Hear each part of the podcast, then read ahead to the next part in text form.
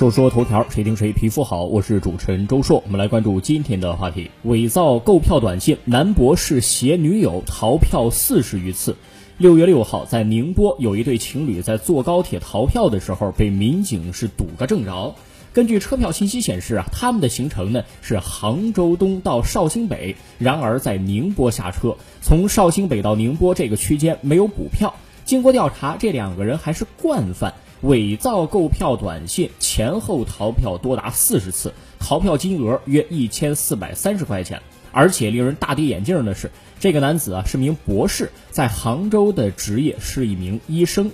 看看网友柳州说：“学历高不代表人品高。”东东不看说：“这博士的聪明劲儿全用在逃票上了，这就叫不是一家人不进一家门，人家叫夫妻大盗。这两个是夫妻逃票。”都说啊，研究人员清贫，这是真展示了，连买票的钱都没了，这都叫胡扯。穷和没节操是两码事儿。再说了，大夫在我们的认知当中，应该经济水平还是不错的，乘车要买票，这是众所周知的事儿。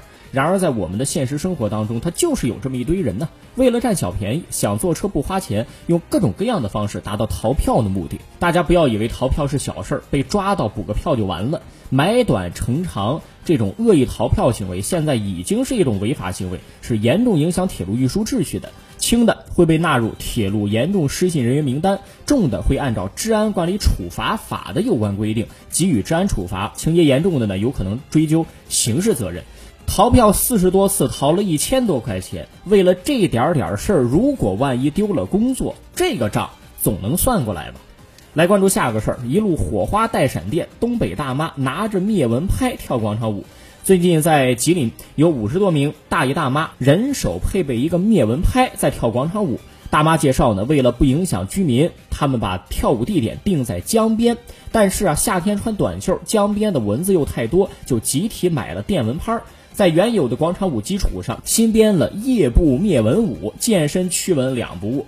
看看网友啊。划重点，为了不影响居民，把跳舞地点定在了江边。这种高素质的广场舞大妈值得点赞。茂绿山人说：“这条新闻，我估计除了蚊子都会点赞的。近些年呢，遍地舞姿成了城乡的一道风景。但是呢，在跳舞大妈灵动的舞姿背后，是跳舞的人跟周围居民之间的矛盾纠纷不断升级。那为了阻止广场舞，有下跪劝阻的，有苦口婆心讲道理的，有大打出手的，有泼粪的，还有放藏獒袭击的。”各种各样，但是呢都没有阻止大妈们跳广场舞的热情啊！一些地方反而是愈演愈烈。所以说啊，最终靠的它不是人治，靠的是自觉。同时呢，城市的建设者也应该给这些有需求的人群预留出足够的位置，那这样的这个矛盾才能够解决啊！为了不影响周围居民安静的生活，选择在江边跳舞，值得被点赞。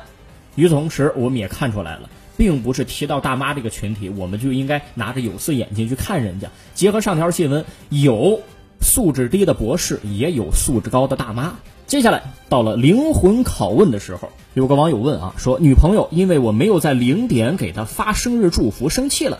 我本来准备第二天一早就给她发祝福和红包的，因为我平时啊十一点就睡了。零点不零点发祝福有那么重要吗？哎，大家可以说一说自己的观点。其实根据这个描述呢，就是他女朋友有可能是一个在日常生活当中特别在意仪式感的人。